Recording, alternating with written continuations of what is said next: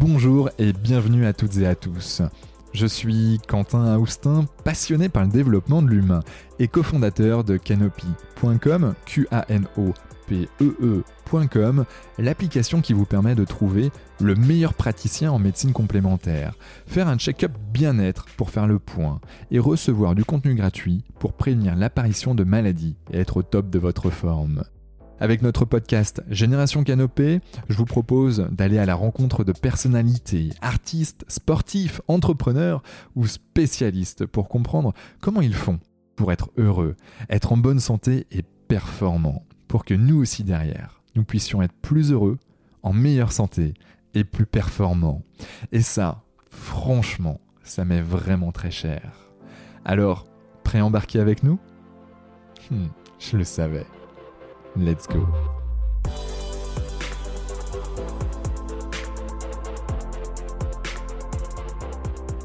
Bonjour à toutes et à tous et bienvenue sur le podcast Génération Canopée. Alors j'ai le plaisir aujourd'hui d'accueillir Caroline Jacob, née en Afrique dans les années 70 et ayant beaucoup voyagé depuis son plus jeune âge. Caroline a eu un intérêt immense pour les mystères de la vie et de la nature, du corps et de la psychologie humaine.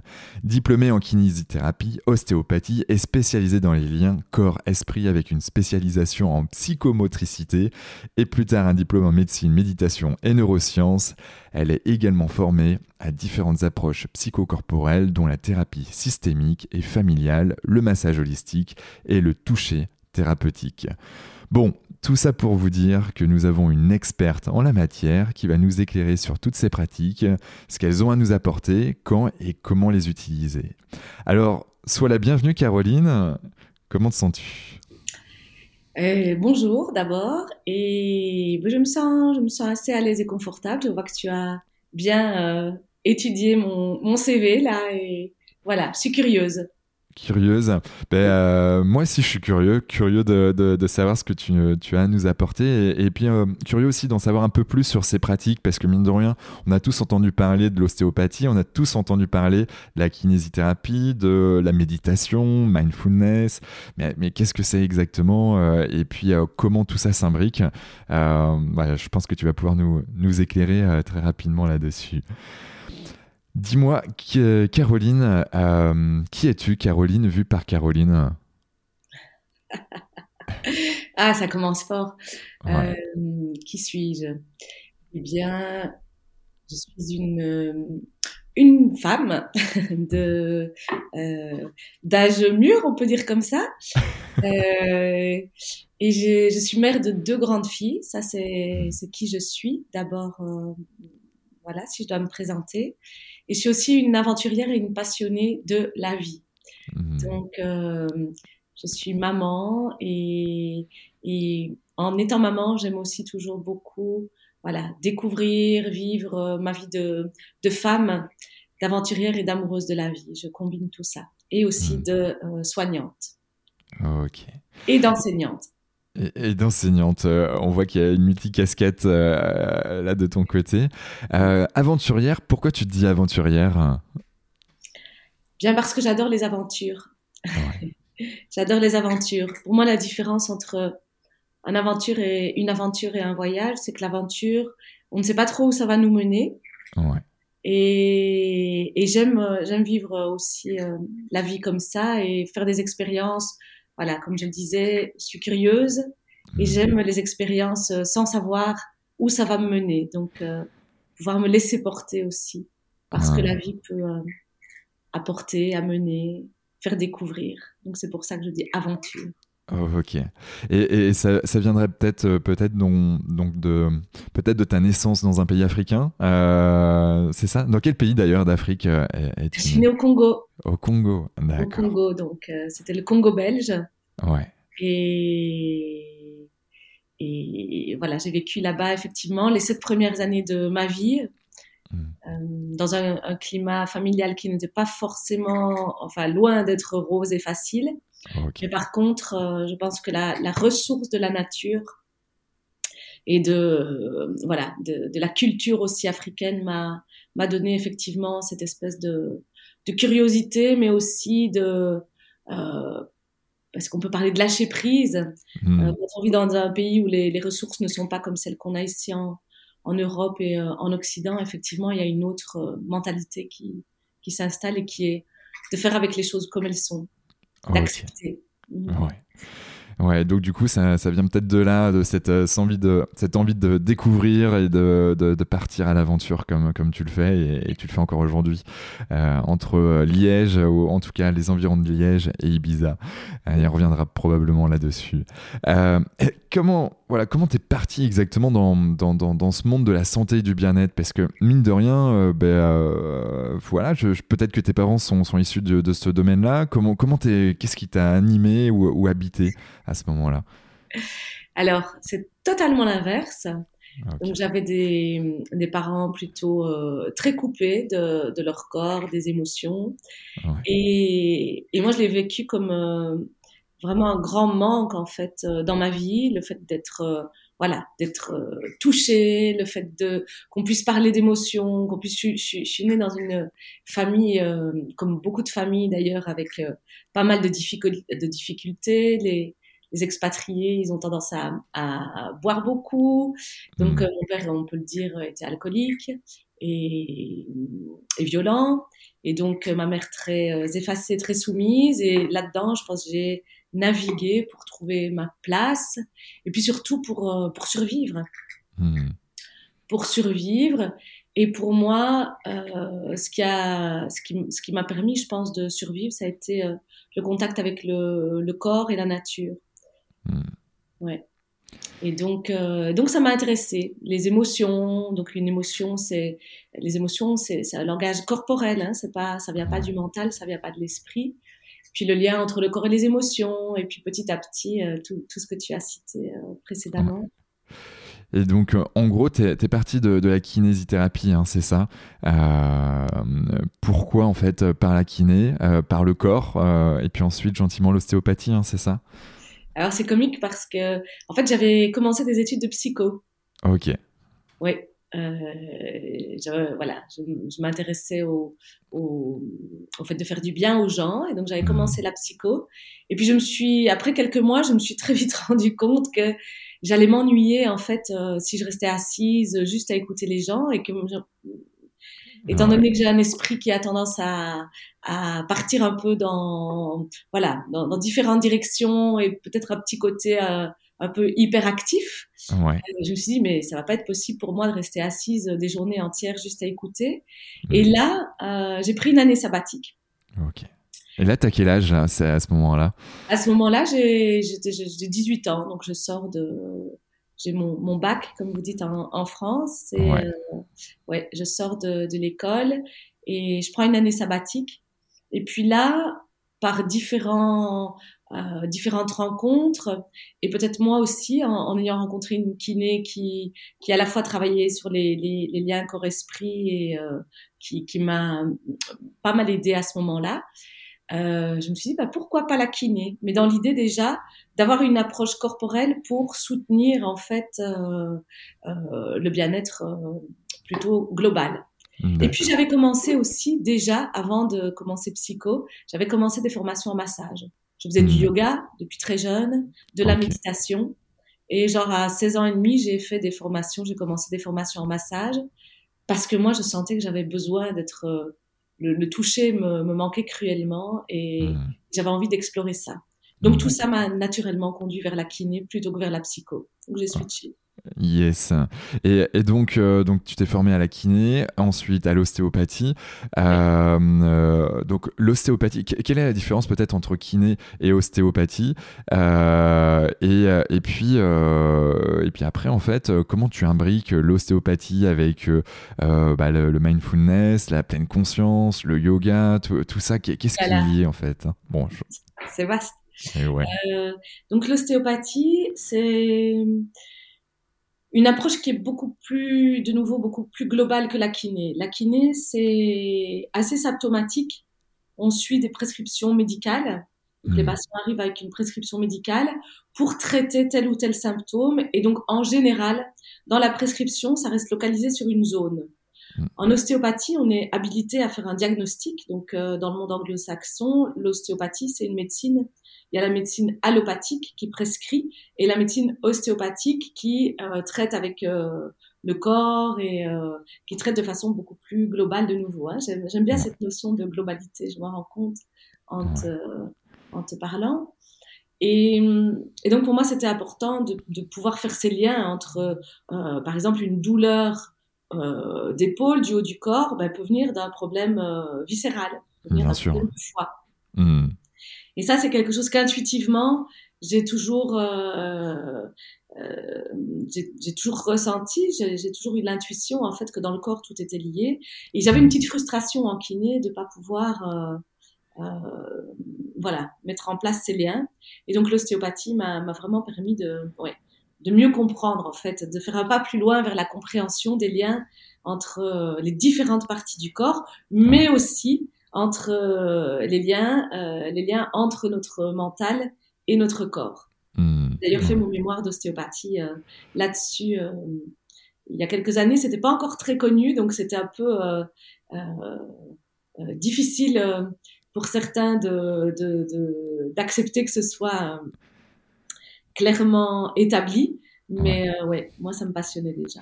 Quand tu dis établi, c'est par rapport aux mots, euh, en gros, de, de l'esprit euh, qui se répercute sur le corps et, vice-versa ou, ouais. Ah, et maintenant, avec justement tous les travaux sur, sur l'impact du traumatisme, donc le nerf mmh. vague, etc., on, on, réalise vraiment qu'il y a une interaction constante entre les deux, les deux sphères et qu'on n'est pas des êtres soit de tête, soit de corps. Ouais, ouais, ouais, je, comprends, euh, je comprends très très bien.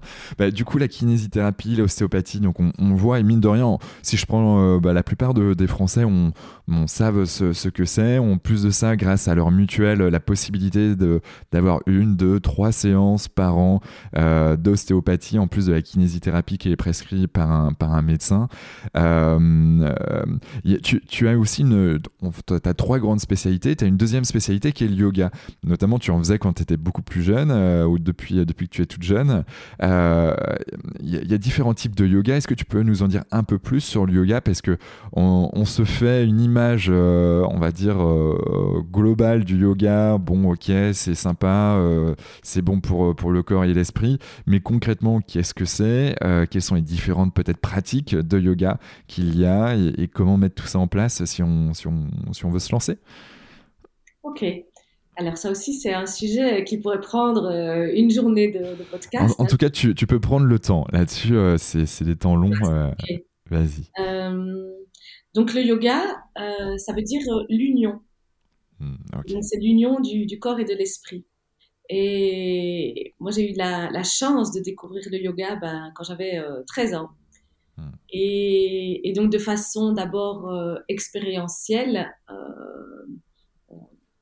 qu'on pourrait qualifier d'empirique, j'ai vraiment senti euh, les effets de la pratique du yoga sur mon corps et aussi sur mon, sur mon esprit, sur mon mental et, et sur ma personne tout entière.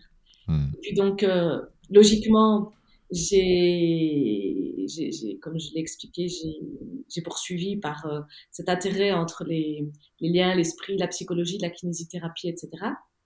Et je pratique toujours du yoga maintenant et je l'enseigne aussi. Alors, il y a différentes, euh, effectivement, différents types de yoga. On a parfois tendance à croire, et, ça c'est réducteur, je trouve, et notamment ici à, Ibiza, c'est très fréquent, euh, à, croire, à, à, pratiquer le yoga comme une discipline plutôt physique. Alors c'est vrai que c'est chouette, c'est des, des, postures, euh, ça donne de la stabilité, ça donne de la, de la force musculaire aussi, de l'équilibre. Mais le yoga, c'est beaucoup plus que ça. Alors, ça peut, ça, ça muscle aussi. Hein. Donc, euh, tu me demandais les différents types de, de yoga. Il y a notamment le yoga euh, Ashtanga, qui est une, une, pratique très ritualisée comme ça, toujours les mêmes enchaînements. Et là, c'est vraiment euh, une gymnastique très, c'est très très physique en fait. Moi, c'est pas ce que je préfère. Hmm. Dans le côté plutôt physique aussi, il y a le yoga vinyasa, qui, est, qui sont des postures aussi qui s'enchaînent Donc sans voilà, sans pause, tout s'enchaîne. Donc c'est assez, c'est c'est fluide. Euh, il y a aussi le, vinyasa, le vinyasa flow. Et le vinyasa, il peut être plus intense ou plus doux, mais de façon générale, c'est assez intense. Hmm. Alors, le hatha, il est un peu entre le yoga plus doux et, la prise de conscience avec la respiration, avec les, sensations, etc. Mais ce sont aussi des, postures. J'aime encore bien aussi le, hatha, euh, qui nous amène à conscientiser le souffle et la respiration. Donc le hatha est vraiment basé sur euh, sur la respiration et c'est ce sont les postures qui s'adaptent au souffle et pas le souffle qui va s'adapter aux postures. Hmm, euh, donc dans le yoga, il y a plusieurs, euh, il, y a, il, y a, plusieurs niveaux justement. Bah, il y a les postures, il y a justement le pranayama, donc la respiration, qui est très très importante parce que le souffle nous relie euh, justement à ce qu'il y a de, de plus grand à l'intérieur, à l'extérieur. Et puis on sait aussi, si on fait des liens avec le, le système nerveux, que le, la respiration, c'est la seule fonction du corps qui est à la fois automatique, c'est un système, hein, le système respiratoire via les poumons. Ça se fait de façon tout à fait automatique et naturelle, dans quel que soit l'état dans lequel on est. Même dans le coma, on respire. Euh, quand on dort, on, respire. Donc, on le fait euh, de façon inconsciente. Mais on peut aussi avoir une action consciente sur le souffle et la respiration. Et c'est vraiment pour moi une, euh, euh, une expérience, une, un, un, outil. J'aime pas le mot outil parce que ça fait utilitaire, alors que le souffle, c'est quelque chose aussi qui peut être euh, même sacré, spirituel, mmh. mais très très précieux en fait quand si on, voilà, si on parle d'une boîte à outils pour euh, pour prendre soin de soi et pour connecter le corps et l'esprit, la respiration, c'est la clé, en fait. Euh, il y a aussi la, la, méditation, enfin, il y a plusieurs niveaux, hein, comme ça, dans, dans, le yoga, mais il faut vraiment considérer que c'est de nouveau une pratique très globale et que simplement les, les, alors je dis simplement, c'est pas simple non plus les postures, mais les postures sont un aspect du yoga. Après, il y a aussi euh, l'alimentation, euh, voilà, il y a différents petits rituels aussi. Donc c'est de nouveau, c'est une hygiène de vie en fait, le yoga. C'est une façon de vivre. D'accord. Donc c'est vraiment aussi une vision globale. Euh, euh, tout à l'heure, on était sur la santé euh, globale avec l'ostéopathie notamment. là, tu, tu, es aussi avec le yoga dans une. Voilà, tu parles d'alimentation, tu parles de, donc un peu de, sport, d'activité physique en tout cas, de, respiration, donc de relaxation, de connexion corps-esprit. Il y, a vraiment quelque chose de, 360 là qui est, qui est là aussi, qui, qui, est, qui, est, très ancré dans, dans, ce sport, dans cette pratique. C'est une pratique plutôt qu'un sport, on va dire ça comme ça. Oui, c'est une pratique. Et... Euh, euh, oui, c'est même c'est une discipline de vie, c'est une pratique de vie. Hmm. En fait. Ok. Et, du coup, euh, moi, je fais pas de yoga. Euh, ce serait quoi, toi, tes, tips pour dire bon, ben voilà, j'ai envie de tester le yoga, voire potentiellement m'y mettre. Euh, c'est quoi les premières choses à faire Est-ce que je vais sur Internet regarder des vidéos YouTube et puis je, vais faire, voilà, le, le, je sais pas, le, des petites choses qu'on peut voir sur Internet, ou, ou au contraire, je vais dans un centre de yoga à côté de chez moi et je vais, je vais, je vais partir là-dessus. Quels seraient tes, tes, tes conseils? Mm. Moi, j'irais plutôt dans, dans, un centre, en tout cas trouver un professeur.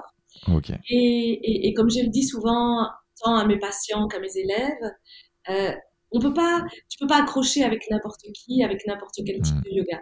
C'est intéressant parfois, c'est comme avec les thérapeutes en fait, parce que mm. c'est une, voilà, c'est une, c'est une voie, c'est un chemin, et donc ça peut être intéressant euh, de d'essayer plusieurs. Et, et, les personnes qui me disent ah non j'ai essayé, j'aime pas, euh, je trouve que là, c'est justement peut-être manquer un peu d'esprit d'aventure parce que euh, ça se résume pas à une pratique, un professeur.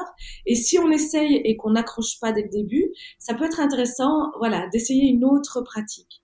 Alors, il y a des chouettes trucs sur euh, sur euh, sur sur internet, évidemment, mais je pense que c'est intéressant quand on commence d'aller de rencontrer un professeur, quelqu'un qui va pouvoir vraiment te guider dans les, différents aspects, puis voilà, trouver celui qui va répondre euh, le plus euh, à tes besoins, aux besoins de, ton corps. Et, aussi, dans les mouvements, ce qu'on appelle les asanas, euh, il faut pas y aller n'importe comment. Euh, ça peut être très puissant, et puis on peut se faire mal aussi si on le fait n'importe comment, parce qu'une des tendances que je vois, et, je le vois aussi quand je donne des petits euh, cours euh, sur Internet, c'est qu'on a toujours tendance à vouloir faire, à donner le maximum, à vouloir aller au bout de telle ou telle posture ou de tel ou tel mouvement. Et là, ma casquette d'ostéo et de kiné dit attention, parce que c'est aussi comme ça qu'on peut se faire mal. Donc, ce que, ce que tu disais tout à l'heure m'a rappelé euh, une, pensée que, que j'ai euh, et qui est que pour moi, le yoga, c'est une forme d'auto-ostéopathie. En fait, en pratiquant, et dans les différents aspects, pas seulement les postures, pas seulement la respiration, pas seulement la méditation, pas seulement euh, l'alimentation, quand on le pratique de façon globale, eh bien, c'est vraiment une façon de se, de se réguler tant au niveau du corps que de l'esprit. Mais l'idée, évidemment, c'est de ne pas le faire non plus euh, n'importe comment et puis euh, commencer en étant, je pense, euh, accompagné. C'est toujours. Ouais. Et, et, du coup, j'imagine qu'il y a plusieurs niveaux. Euh, tu as des niveaux 1, 2, 3 ou des niveaux débutants, intermédiaires, etc. Ou comment? Ouais, c'est ça Oui, oui. oui, il y a plusieurs niveaux. Alors, de nouveau, moi, j'ai fait aussi à un moment donné, j'ai fait du Bikram Yoga moi, je fais du yoga. J'ai jamais arrêté, en fait, le yoga. Hein. J'en fais tous les jours. Parfois, c'est deux minutes, parfois, c'est trois minutes, parfois, c'est une heure, mais euh, ça fait partie de, de, ma vie, de mon quotidien. Euh, sauf, euh, voilà, les journées exceptionnelles de, de repos total. le Bikram Yoga, c'est ce yoga qui se donne dans des pièces très chaudes. Alors c'était euh, aussi un phénomène de mode. Donc il y a plein de sortes de yoga maintenant. Hein. On peut adapter le yoga à toutes les à toutes les sauces. Donc il y a un phénomène de mode autour du yoga. Le Bikram, euh, c'est un Indien, je pense qu'il a l'a créé en, en, Californie, donc il faisait naturellement chaud. Et c'est vrai que la chaleur, elle est intéressante. En Inde aussi, il fait euh, souvent chaud. Enfin, dans le nord de l'Inde, à Rishikesh, euh, là où on pratique beaucoup de yoga, il fait pas forcément chaud. Mais hum, ce yoga donc euh, se met dans les pièces chaudes et permet en fait une détente euh, beaucoup plus importante des, des muscles, hein, parce que la, la chaleur détend, c'est comme si on faisait du yoga dans un sauna. Ouais. Et là, je voyais des gens. Alors pour moi, c'était euh, presque une hérésie. Donc le Bikram, c'est c'est des filiales, hein, euh, c'est devenu un grand groupe. Pour être prof de Bikram, il faut faire la formation Bikram, euh, etc., etc. Bon, il y a un côté dogmatique Oh, euh, mais alors, pour moi, c'était aussi époustouflant de voir que des personnes arrivaient, 55 euh, ans, un petit questionnaire, mais pas forcément de, de, de, questions poussées sur leur état de santé, et puis se retrouver à faire des, des postures, mais des trucs super intenses, avec une une accélération du rythme cardiaque qui peut aller jusqu'à des 130 et puis de, de, voilà, rouge, euh, presque suffocant. Ah, ok, ouais, je vois Et là, je me dis, waouh, non, ça pour moi, c'est vraiment c'est risqué, très risqué. Donc, hmm. il y a quand même des pratiques auxquelles je ne me. Euh, voilà, que je ne recommande pas pour les débutants. Et, puis ces personnes-là, mais oui, se retrouver, même si les muscles, alors dans ce cas-là, permettent d'aller loin dans les postures, mais hmm. le corps, il n'est pas fait pour ça, quoi. Donc, euh, donc quand même toujours euh, garder un petit esprit critique évidemment. Et, l'idée n'est pas euh, de faire des postures, n'est pas non plus de perdre du poids, euh, parce que Bikram il vend aussi ça, par exemple. Bah, on peut imaginer avec la chaleur, transpiration, un peu de sport, du coup, les, effets sur le corps. Voilà. Alors c'est très satisfaisant juste cette pratique parce que effectivement on transpire et c'est comme si on avait fait un jogging de, deux heures après une heure de, pratique, mais je dirais attention quoi, petite euh, sonnette rouge avant de, de choisir cette pratique si on est débutant en tout cas. Et, d'ailleurs, euh, toujours dans, cette philosophie euh, d'en savoir un peu plus sur le yoga, comment je, comment en fait je détecte un bon prof de yoga d'un mauvais, au-delà des avis potentiellement pipés de Google? Est-ce, que, comment, on, comment on détecte ça? C'est diplôme Oui. Je dirais qu'un bon prof, c'est quelqu'un qui peut être à l'écoute. Hmm. Et euh, voir que la, pratique, elle est très personnelle en fait. Même si c'est une pratique en, en, groupe, elle doit être adaptée. Et, et, le bon prof doit vraiment proposer l'adaptation euh, pour chaque euh, individu. Et donc, pour moi, un bon prof, euh, c'est pas un prof qui a 30, 30 élèves. En général, les, entre guillemets, les bons profs, ils sont plutôt avec une dizaine d'élèves, euh, voilà, quelque chose comme ça. En tout cas, selon mon point de vue. Alors, quand on va pratiquer en Inde, c'est différent parce qu'il y a des assistants, etc. Mais ici, en, en, Occident, avec le corps d'Européens, d'Occidentaux, où euh, voilà, on est raide, on n'habite pas le corps, on n'est pas habitué.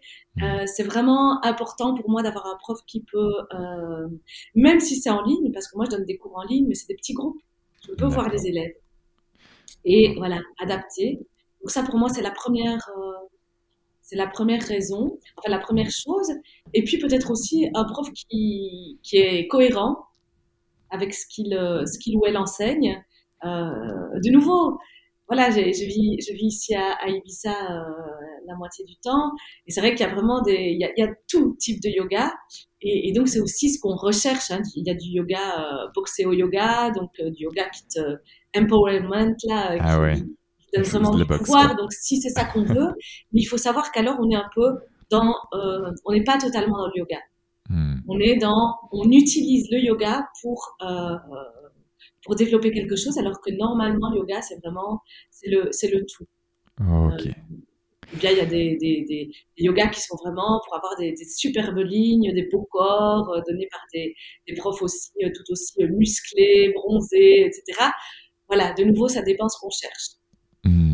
Et, moi, si, euh, si j'ai envie d'en savoir plus, tu vois, est-ce que tu aurais des bouquins, des formations euh, Pas forcément envie d'être euh, prof de yoga, mais, mais en tout cas, de me dire, ben, j'ai envie d'en savoir plus sur le, mode de fonctionnement parce que ça m'intéresse d'aller travailler sur mon alimentation, travailler sur la respiration, travailler sur bah, les piliers du yoga. Il y, a, des sites internet, il y a des choses comme ça qu'on peut. Hmm. Alors, il y, a beaucoup, beaucoup de choses, évidemment. Ouais. Euh, je pense qu'il y, y, a un bouquin de Desi Kachar. Ok. Qui est un des grands maîtres de yoga. J'ai oublié le nom là de, du bouquin, mais je peux. Juste... comment tu l'écris, Kachar? Desi Kachar. D-E-S. Euh, ok. I. Yes. Alors, K. K. D. Desi. K. A. Attends. Desi Kachar. K-A-R. Ok. je, mettrai. Euh, parce que j'ai oublié un H quelque part. Euh, donc, je, je, je reprends. T-E-S-I-K-A-C-H-A-R en français. Ok. Bon, ben nickel. Je mettrai ça dans.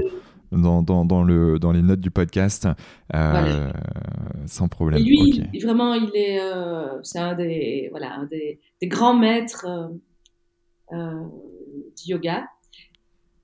Ok. Et, donc là, il a des bouquins intéressants, c'est ça, et qui, euh, qui permettent d'en savoir plus. Oui, ouais. il a vraiment son livre qui s'appelle Le Yoga. Ok. Moi, ça, c'est une Bible du yoga. Euh, passionnante. Il y a aussi Le cœur du yoga. Hmm. Et, voilà, pour moi, c'est vraiment un des grands maîtres qui a aussi pu transposer le yoga à notre culture. Hmm. C'est ça aussi qui est intéressant. Tu, parles de la culture européenne, euh, occidentale? Oui, ah, occidentale. Parce qu'en Inde, le yoga, c'est une médecine en fait. Hein. Il y a carrément des, euh, des cliniques de yoga où euh, hmm. les gens arrivent avec toutes sortes de maux, de pathologies, et où ils pratiquent. alors, ça fait partie de la médecine ayurvédique. Hmm, où ils pratiquent le yoga comme partie. Je disais qu'il y a différentes parties dans le yoga. Mais le yoga, c'est aussi une des parties de la médecine euh, traditionnelle indienne, qui est la médecine ayurvédique. C'est pour ça que je te disais, si on commence à parler, ça peut euh, durer euh, pendant tout le, podcast. Mais, ça, me plaît bien. Tu, vois, c'est vrai qu'on est, on est des, personnes qui sont dans le domaine de la santé du bien-être, qui sommes relativement ouverts. Et, tu vois, en fait, c'est il y a plein de types de personnes aussi qui sont hyper ouvertes à ça. J'ai une amie, donc Patricia, qui, se reconnaîtra, qui, écoute certains de nos podcasts et qui, qui elle est directrice commerciale de plusieurs filiales d'un des plus grands groupes, en tout cas de, de, banques au monde. Et, du coup, Patricia va justement faire des retraites en Inde, voilà, pendant 15 jours, où elle va dans ces hôpitaux un peu, un peu spéciaux pour, ben, pour se régénérer, si je puis dire. Et, euh, et, puis avec, euh, ben, euh, elle va prendre des, des, plantes particulières, elle va justement faire du yoga, de la méditation, bref, tout un tas de choses. Et elle arrive en fait avec, ben, elle dit comment elle est, son état émotionnel, physiologique, psychologique. elle remplit en effet un questionnaire et puis en fonction de ça, ils font, ils font son, son, planning des 15 jours suivants. Et je trouvais ça assez, assez dingue et je pense que je vais aller tester là prochainement. Oui, je te le recommande. C'est les cures ayurvédiques. J'en ai déjà fait aussi quelques-unes euh, en Inde. Et effectivement, ça te régénère. Euh, ça te régénère. Et, et, quand on a comme ça des vies euh, stressantes, avec beaucoup de responsabilités, on a tendance à être beaucoup dans, voilà, dans la tête, dans le mental. Mmh. Et, et, on manque de soins euh, au corps et puis de moments de pause et de, ouais, de parce que ces moments de pause sont indispensables à la régénération tant de notre corps que de notre cerveau. Et ces cures, elles proposent vraiment euh, une approche de nouveau totalement globale, avec, comme tu disais, des herbes, des massages, des postures, euh, du chant, des respirations, etc., pour régénérer. C'est vraiment un reset, en fait, du corps euh, et de l'esprit. Et non, c'est c'est vraiment super. Je, continue encore sur le yoga et là je passe à l'étape d'après. Admettons, euh, voilà, j'aime je, le yoga, j'en fais et j'ai envie d'en faire mon métier. Comment, euh, comment on fait? Est-ce qu'il y, y a, des euh, écoles particulières sur lesquelles on peut vraiment se pencher et aller se former? Est-ce qu'il y a des écoles à éviter? Tu aurais des, des, des pistes? Alors ça, tu vois, moi je peux pas trop je ne peux pas trop te, te répondre là-dessus.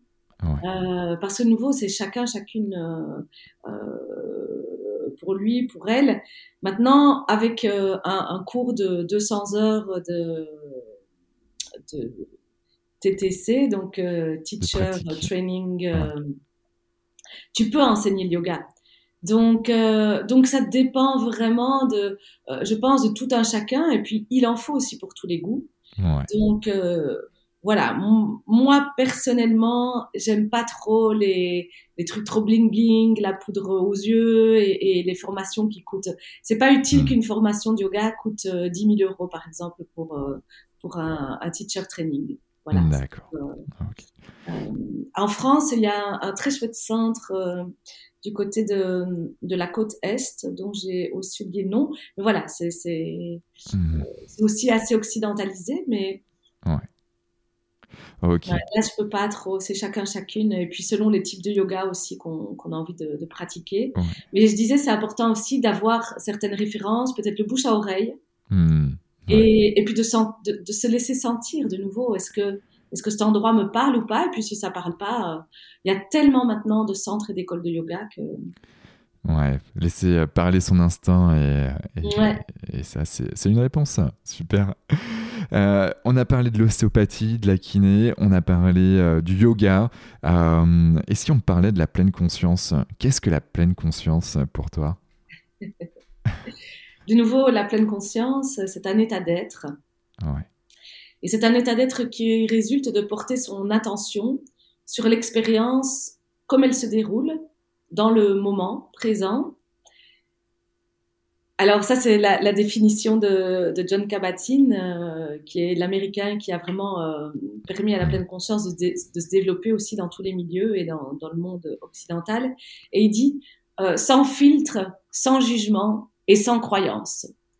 donc exempt de filtre, de jugement et de croyance. Et donc ça, c'est, je trouve une belle intention, mais c'est aussi, euh, ça peut être le travail d'une vie en fait, de se délester de, de nos filtres, de nos jugements, de nos, de nos croyances. Donc pour moi, la pleine conscience, et j'aime bien aussi la définition de, euh, du maître euh, zen vietnamien qui l'a introduite euh, chez nous, qui s'appelle Thich Nhat. Et lui dit, c'est vraiment notre capacité à être présent à l'expérience du moment.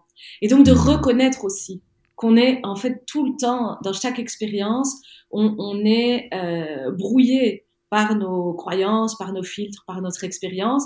Et c'est cet entraînement, pour moi la pleine conscience, c'est un entraînement à repérer en fait toutes ces voilà ces filtres, euh, euh, tout ce qui nous empêche d'être pleinement présent à chaque instant et de vraiment plonger dans l'expérience euh, telle qu'elle est. Et ça, c'est le travail d'une vie. Ouais. Ouais, et, et, et, du coup, euh, quels sont les entraînements qu'on peut avoir, euh, que tu nous donnerais justement pour, euh, pour se reconnecter au moment présent, pour, pour développer notre pleine conscience? Donc, tu as, as, bien retenu le mot entraînement. C'est un entraînement. Donc, c'est vraiment une pratique. Euh, et ça, c'est même pas à faire une heure par jour. C'est à faire à chaque moment de, voilà, à chaque moment où on prend conscience qu'on est ailleurs que dans le moment présent, c'est revenir dans le moment présent. Et la façon de revenir dans le moment présent, c'est le corps, c'est de se rediriger euh, vers nos sensations corporelles. Mmh. C'est d'être dans, dans les sens. Parce que sinon, et, et, ça, on le voit, je, je, le vois encore là quand je suis, euh, avant qu'on qu se contacte, j'étais sur mon ordi, sur, euh, sur les mails. Eh bien, par exemple, euh, on sait que quand on ouvre la boîte mail, on se met en apnée. Hein on est, voilà, directement les, les, les, les tasks, les, les choses à faire, etc., à réaliser, et on est coupé des sensations de notre corps. Hmm. La pleine conscience, c'est pouvoir revenir au moment présent en redirigeant notre attention et notre présence dans l'essence, en fait, dans le corps. Et donc, par exemple, une chose très simple, c'est j'arrive à mon le matin, je me, je me connecte sur mon ordinateur, donc peut-être pas le faire directement au réveil. Hein, on, on, dit aussi que ça c'est pas la meilleure chose à faire pour être en, en pleine conscience, mais c'est ok, quelle est ma posture, qu'est-ce que je ressens, et prendre une grande respiration. Donc la respiration permet la reconnexion au corps. Ouais. Tu vois? L'essence ouais, et le souffle. Donc l'essence, le souffle, c'est vrai que je, je, pratique la cohérence cardiaque même tous les jours euh, à plusieurs reprises dans ma journée. Et c'est vrai que c'est un moyen qui, qui permet de, voilà, de, de, de, se reconnecter à soi et puis... Euh, et puis au-delà d'avoir des effets hyper bénéfiques sur, euh, ben, sur le, le, le, corps en, où il va se relâcher, se relaxer, euh, ben en fait, tu as les idées plus claires et puis, euh, et puis, et puis généralement, tu es un peu plus heureux euh, après avoir euh, fait tes 5 minutes de cohérence cardiaque qu'avant. Et, euh, et, ça, c'est ça c'est top. Donc, pleine conscience. Mais tu vois, si j'ai, je suis chef d'entreprise, tu vois, on a, on a souvent hein, des, des, top managers, des chefs d'entreprise qui, qui, pour eux, en fait, sont toujours dans le passé ou dans le futur. Euh, tu vois, je pense, mon père, et je l'ai souvent entendu parler, ben voilà, je suis toujours dans la réflexion, dans le coup d'après, dans le euh, c'est vrai qu'en tant qu'entrepreneur, bon, ben, il, faut, il faut avancer. On a des salariés, donc du coup, il faut, euh, il faut, il faut, il faut faire vivre tout le monde, si je puis dire, parce qu'il y a des familles aussi derrière, donc il y a du business à, générer. Euh, et, et, et, du coup, comment tu ferais, toi, pour, pour ces personnes qui galèrent un peu là, au départ à, se reconnecter à eux? Oui, et, j'ai connu aussi euh, pas mal le milieu, le milieu de, l'entreprise. Euh, voilà, via une de mes relations. Et, et ce, qui, ce qui était vraiment euh, étonnant et, et, et, très surprenant, donc c'est vraiment une grosse euh, euh, entreprise de consulting, c'est que les, à, à, vers la quarantaine, il y en a beaucoup qui partaient ou qui tombaient malades ou pire encore, qui euh, faisaient des infarts ou euh, mmh. voilà, des, des, des, gros problèmes de santé. Et ça, ça m'a interpellée. Donc j'étais euh, assez jeune à l'époque et je me suis dit waouh, euh, c'est vraiment griller sa vie en fait. Ouais.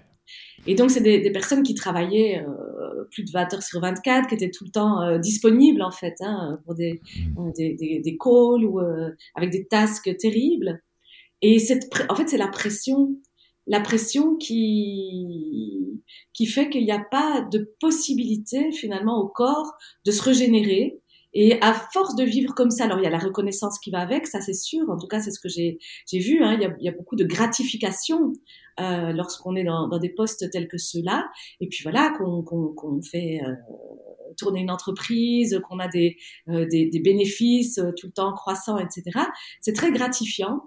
Et à ce moment-là, on oublie en fait euh, parfois l'essentiel comme je te le disais, euh, je sais plus si c'était déjà euh, en, ligne ou pas, mais c'est que notre corps, c'est notre première maison en fait.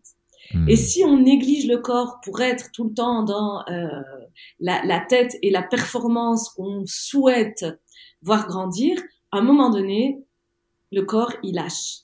Hmm. Et ça, je l'ai vu donc dans, euh, quand j'ai fréquenté ce, ce, milieu de, de l'entreprise. Et, et, puis, je le vois aussi euh, au, de façon hebdomadaire dans mon, dans mon cabinet de travail d'ostéo, où euh, les, voilà, les, les, personnes arrivent, parce que j'ai aussi pas mal de, de business euh, women et men qui, qui viennent me voir, parce que le corps lâche à un moment donné. Et ça, c'est quand justement on n'a pas écouté des petits signaux. Hmm. Et, et je retombais sur une, euh, citation là qui dit euh, si tu n'écoutes pas ton ton corps murmurer, si tu n'apprends pas à écouter ton corps murmurer, tu l'entendras crier. C'est une, une, une, citation euh, bouddhiste, ouais. donc très ancienne. Et en fait, c'est ça. Quand on est dans cette course en avant, et, et j'aime bien aussi, j'ai un esprit aussi d'entrepreneuse d'une certaine façon, quelque part, euh, mais en même temps, c'est de nouveau retrouver cet équilibre avec des moments comme, comme le fait ton, ton amie euh, directrice de, de banque, à certains moments, il est indispensable de prendre des pauses, euh, d'écouter. Et donc mm. d'arrêter en fait la course euh, euh qui peut mener très loin, satisfaisante, gratifiante certes, mais se rappeler que il y a un corps aussi qui est là. Mm. Ouais, ça, me fait penser vraiment à, bah, tu vois, grâce à Patricia, cette année, j'ai posé des jalons de vacances, si tu veux. Euh, euh, chose que je ne faisais pas auparavant, tu vois, j'ai lancé ma première boîte en 2017 et, euh, et donc, bah, toujours pleine énergie, bosser quasiment 7 sur 7 tout le temps et, et souvent, troisième, voire quatrième semaine de mars, je suis dans un état psychologique, physique, out, euh, complètement fatigué. Euh, et, euh, en fait, donc, bah, tu, tu apprends tes erreurs. Donc, chaque année, tu, tu, progresses et donc tu es un peu moins fatigué. Et là, cette année, en fait, euh, L'année dernière, j'étais parti voir une semaine au Cap Vert, faire une semaine de kitesurf juste pour me reconnecter, être avec la nature, rencontrer d'autres personnes. Euh, j'ai beaucoup aimé, mais sauf que c'était une semaine presque trop tard parce que je sentais qu'émotionnellement j'étais trop, trop, trop sensible à ce moment-là. Là, cette année, j'ai décalé une semaine avant. Euh, donc, donc là, je pars en, Égypte justement pour pouvoir, pareil, me reconnecter. D'un côté airs, d'un côté mer Rouge, et puis faire du kitesurf et de la plongée. Et, et c'est vrai que là, c'est euh, euh, c'est des moments privilégiés, mais, euh, mais, mais le fait d'avoir posé, tu vois, le première semaine de janvier, hein, je m'étais dit, je vais partir en vacances à cette période de l'année.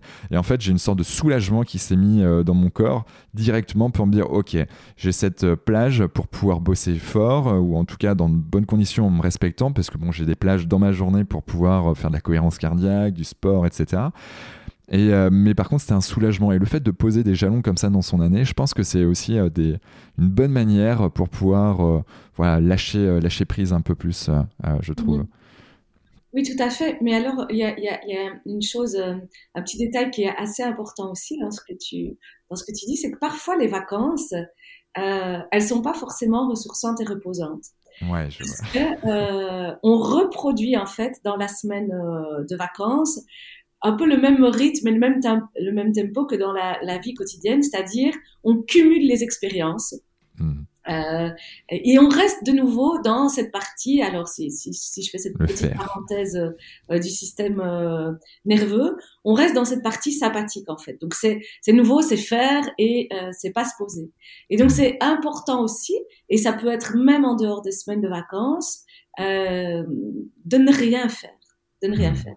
Et là, je parle en tant que ex euh, hyperactive, avec toujours quand même cette tendance à aussi euh, euh, adorer, hein, comme je le disais, j'adore l'aventure, les expériences, etc. Mais avec l'expérience aussi, mon expérience qui, comme la tienne, m'a fait prendre conscience à un moment donné que euh, même si c'est du yoga, même si c'est du sport, même si c'est de, de... Alors la méditation, c'est différent parce que la méditation, c'est vraiment apprendre à ne rien faire Hmm. C'est très difficile. Et, donc même si c'est les vacances, ça peut aussi être des vacances fatigantes et des vacances d'hyperactifs.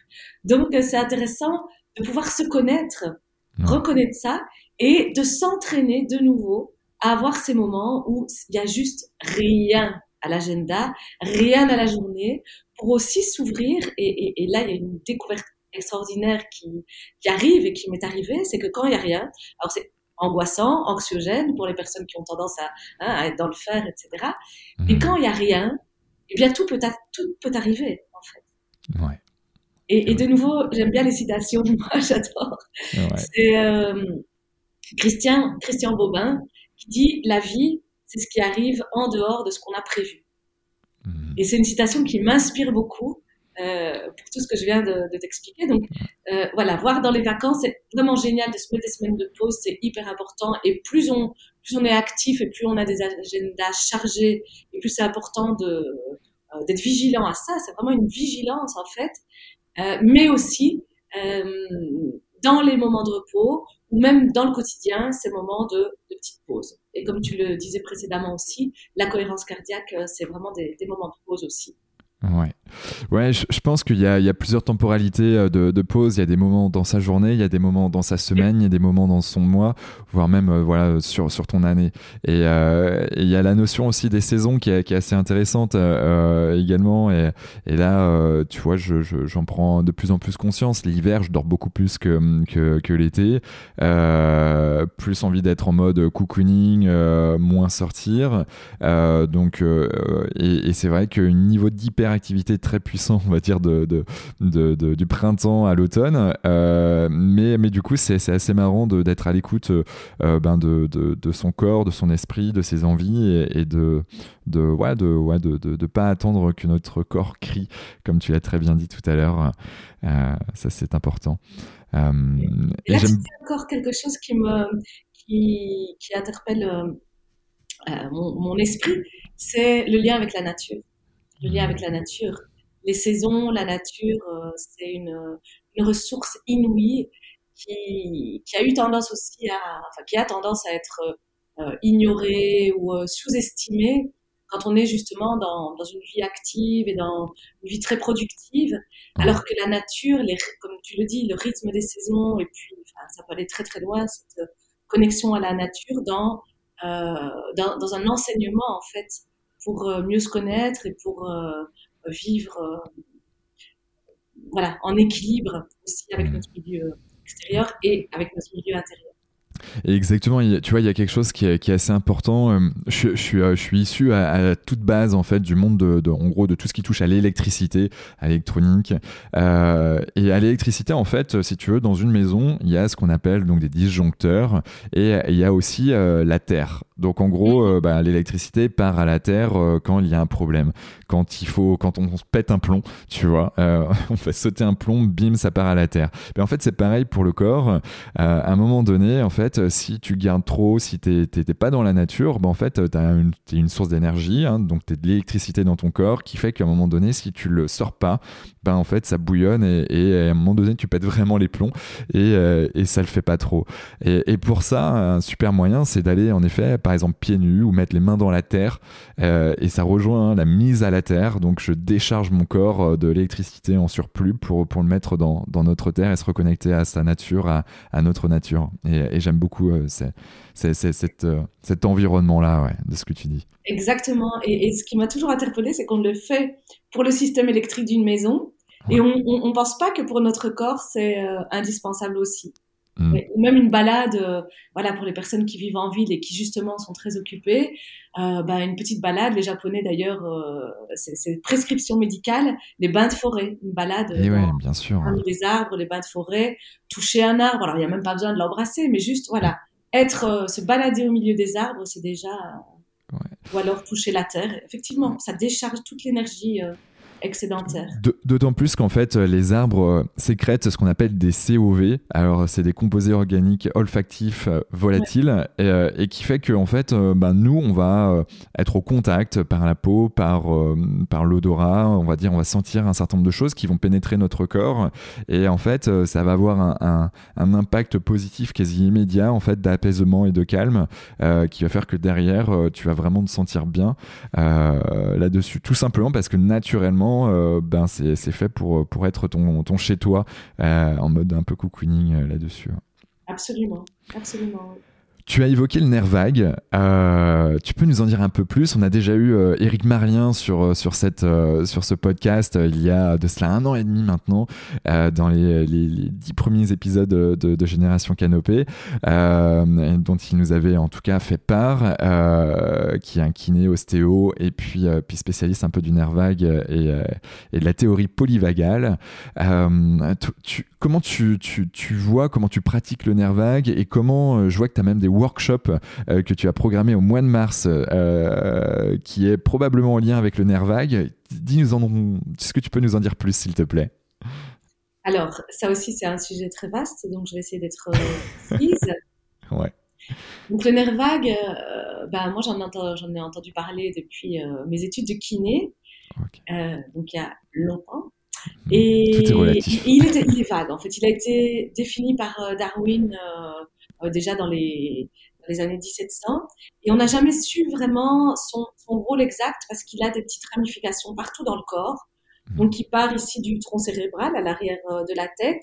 Il a des ramifications qui vont vers le visage et puis il en a une multitude qui descendent vers euh, les poumons, la sphère euh, cardiaque, mais aussi au niveau viscéral. Et puis maintenant, on se rend compte qu'il y a même des, des, petites branches qui vont vers le, le système reproducteur, etc. Hmm. Euh, il a fallu longtemps pour l'étudier parce que voilà, il est, il est très, tellement diffus et fin que c'était trop complexe. Hmm. Euh, Darwin, il l'a appelé aussi le nerf pneumogastrique, donc, qui reliait euh, les, les poumons et l'estomac. Et voilà, moi, quand j'ai fait mes études, on savait que c'était le responsable du système nerveux autonome, mais sans plus. Et puis, il y a quelques années, il y a euh, Monsieur Borges, qui est un, un neurophysiologiste euh, américain, qui a découvert qu'en fait, ce nerf vague, il avait deux branches principales, avec chacune des actions assez spécifiques.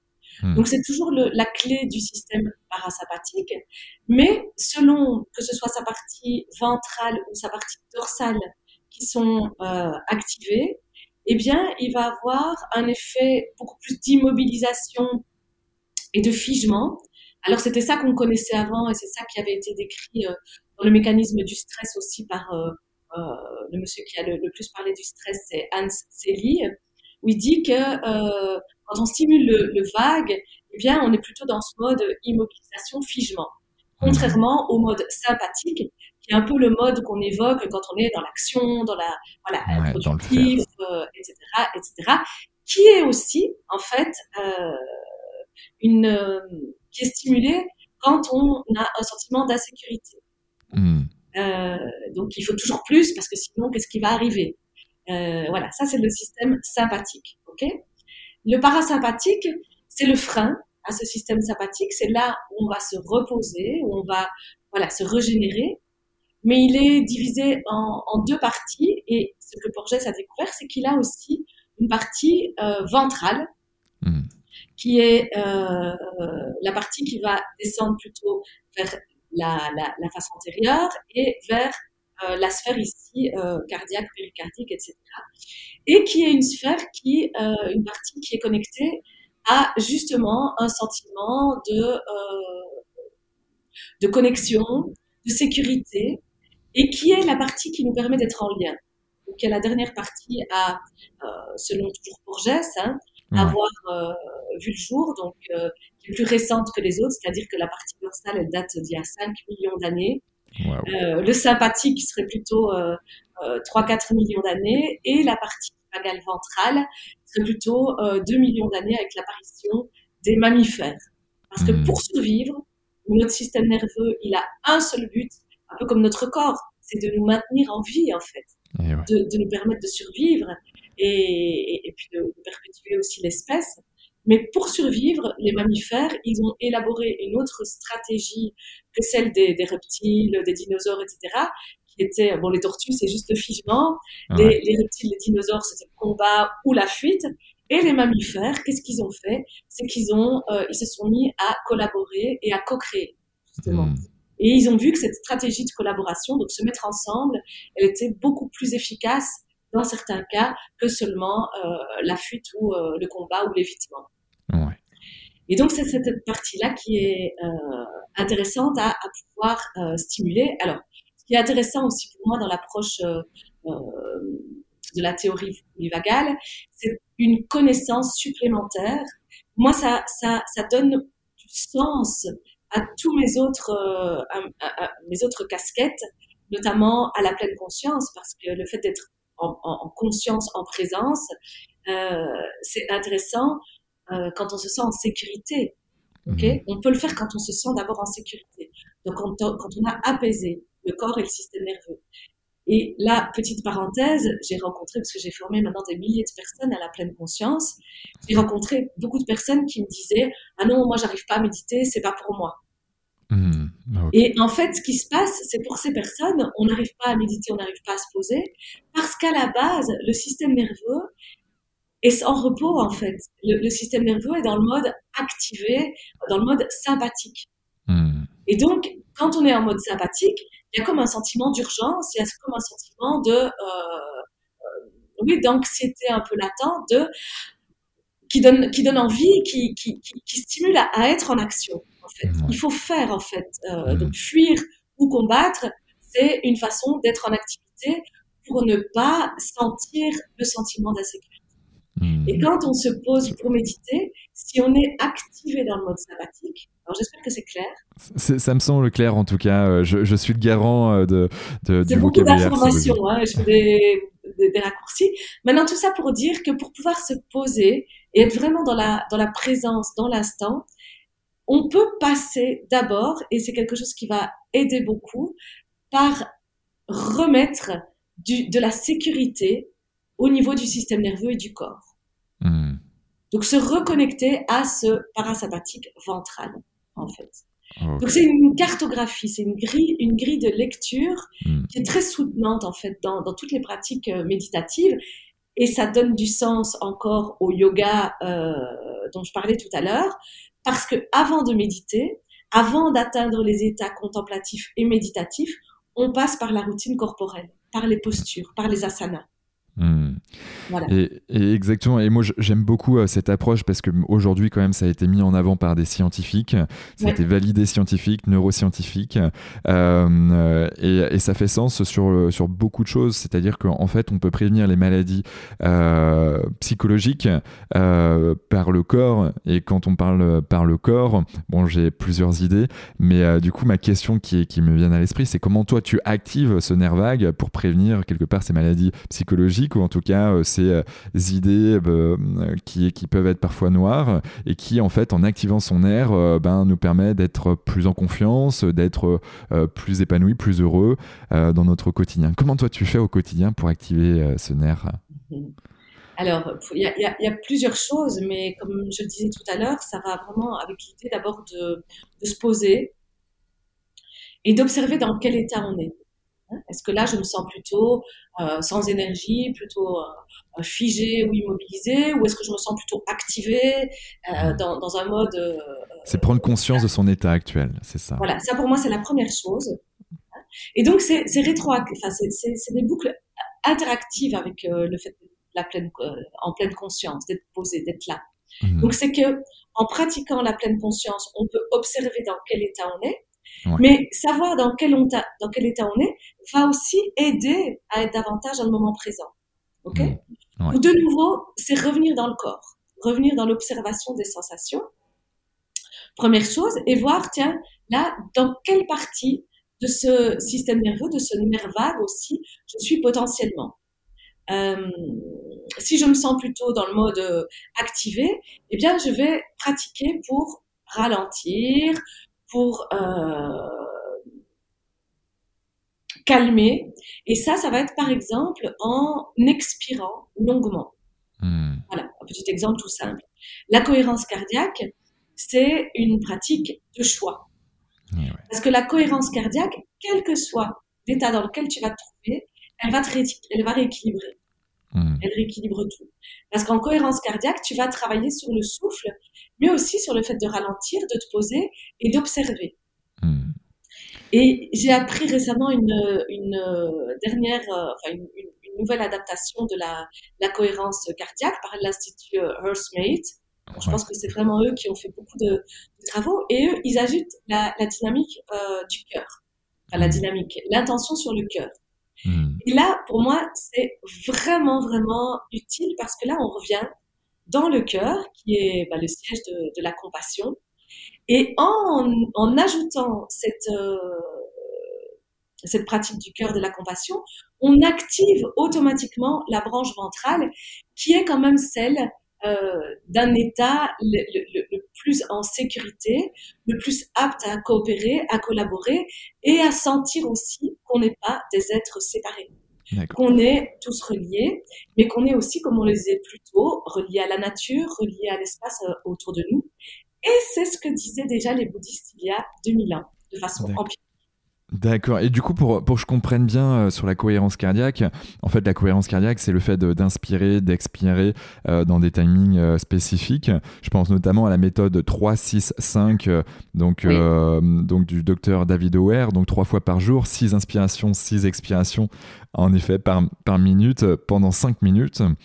Et ce qui fait qu'en fait, euh, euh ce qui fait que euh, donc on a euh, cette ce cœur qui est normalement quand on regarde les, les, les séries les séries américaines par exemple où on voit un électrocardiogramme qui est qui, qui est tout saccadé, ben en fait le fait de faire de la cohérence cardiaque permet de rendre cohérent notre cœur donc avec une belle sinusoïde donc une belle une belle vague qui monte et qui descend et qui remonte et ainsi de suite.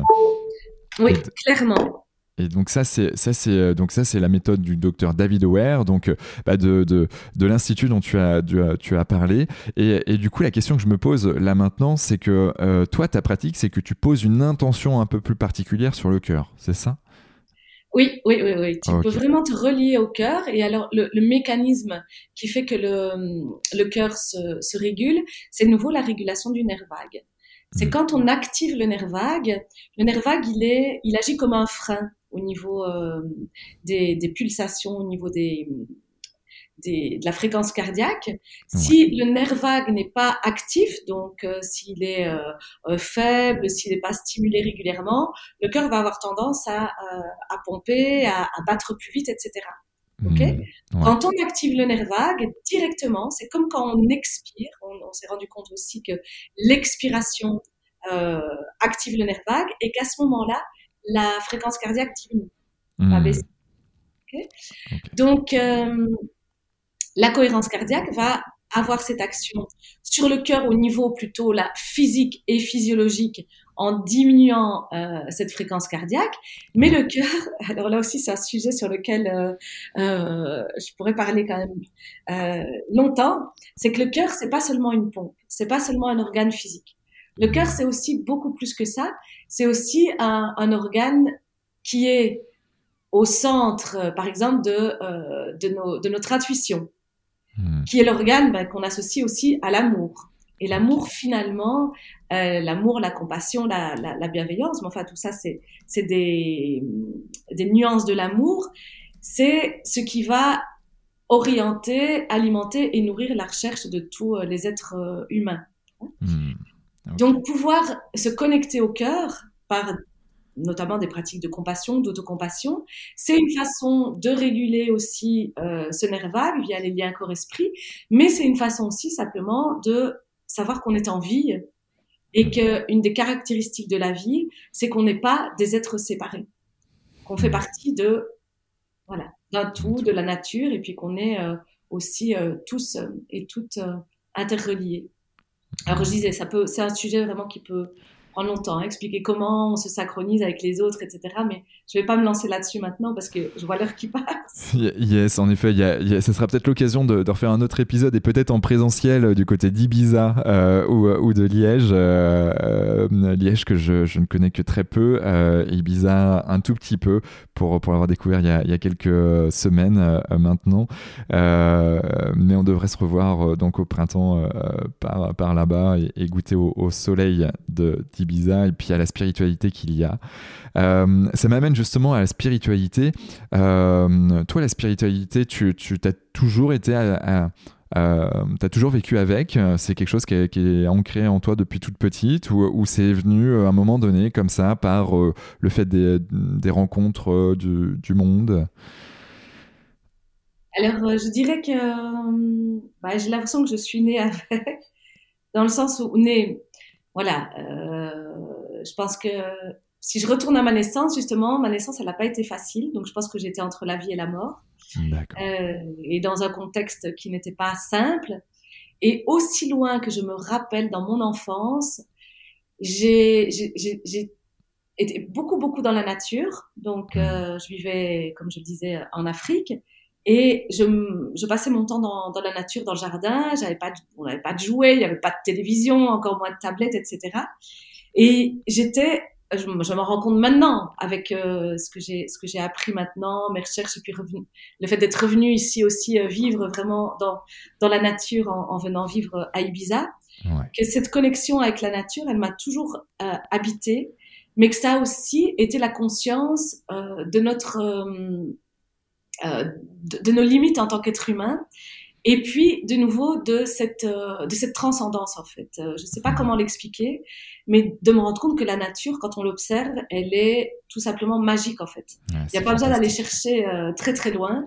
Si tu regardes comment tout est, justement, tout, tout, est interconnecté dans les différents règnes, le règne animal, végétal, etc., et comment tout s'agence et comment euh, l'harmonie en fait qui naît de la nature. Et je crois que moi c'est ça qui m'a voilà qui m'a éveillée à la spiritualité dès que j'étais très très très très petite. C'était mes moments de ressourcement. Et puis après j'ai oui j'ai toujours été euh, attirée euh, par euh, voilà par les, par les religions. De nouveau comme je disais j'aime pas les dogmes. Donc la, les religions dogmatiques ça ça a pas été pour moi même si le côté spirituel dans, dans toutes les, les pratiques religieuses me, euh, me, me, plaît, m'attire. Et puis naturellement, bah, le bouddhisme, euh, qui pour moi est moins dogmatique, mais qui se présente plus comme une philosophie, euh, a attiré mon attention plus que les, les autres euh, pratiques et courants, bah, parce qu'il y a ce, côté beaucoup plus inclusif mmh. et, ouais, et moins, moins dogmatique.